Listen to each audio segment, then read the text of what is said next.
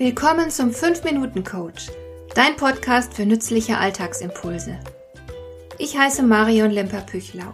Als erfahrener Coach habe ich jede Menge psychologische Tipps für dich, mit denen du leichter durch den Alltag kommst, damit dein Leben ein bisschen einfacher wird.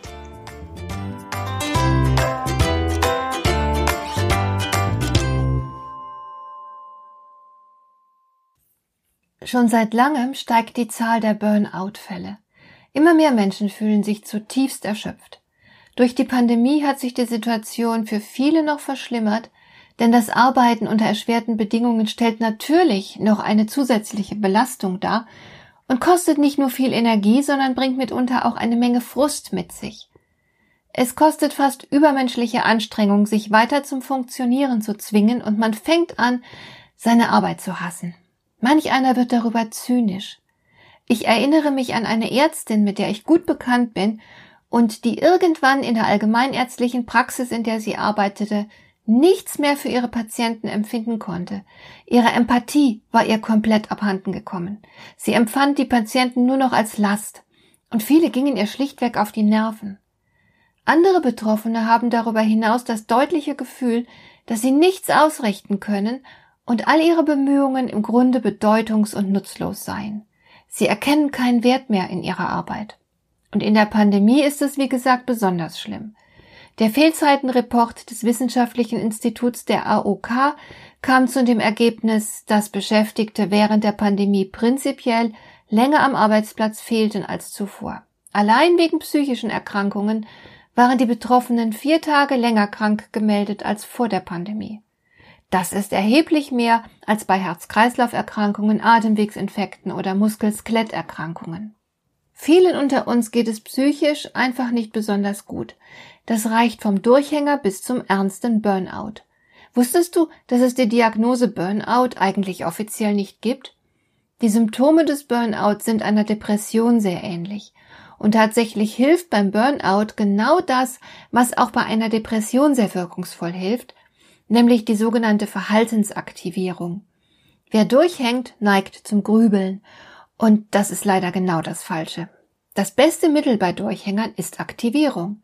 Handeln ist das Gegengift für Verzweiflung, schreibt Richard Wiseman in seinem überaus klugen Buch Machen, nicht denken.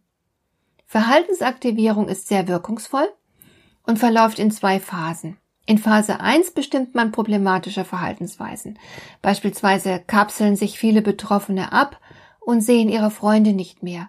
Oder sie nehmen sich selbst nicht mehr wichtig und vernachlässigen sich. Oder sie beschäftigen sich viel zu viel mit der Vergangenheit. Oder sie schlagen die Zeit tot und hängen stundenlang vor irgendeinem Bildschirm rum, sehen fern, spielen Computerspiele und so weiter.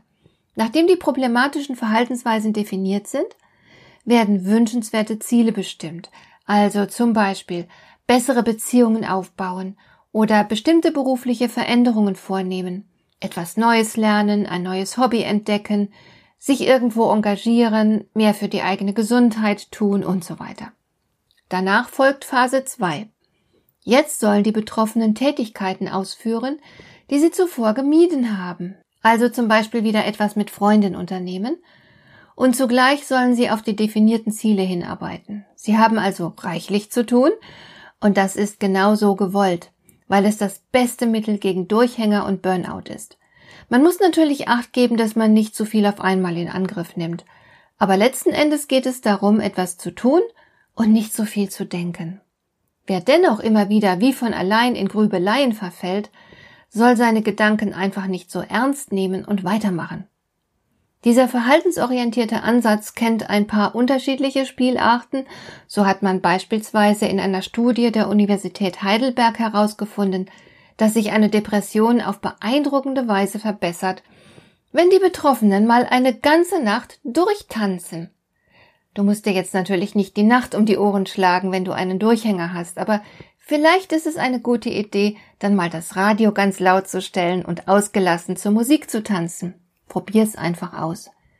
Und wenn du vielleicht im Homeoffice versauerst, dann könnte es tatsächlich sehr helfen, jedem Arbeitstag zwischendurch immer wieder kleine Glanzlichter aufzusetzen. Ganz bewusst, geplant, gezielt. Tu einfach zwischendurch immer wieder mal was, was dir gut tut und Freude bereitet.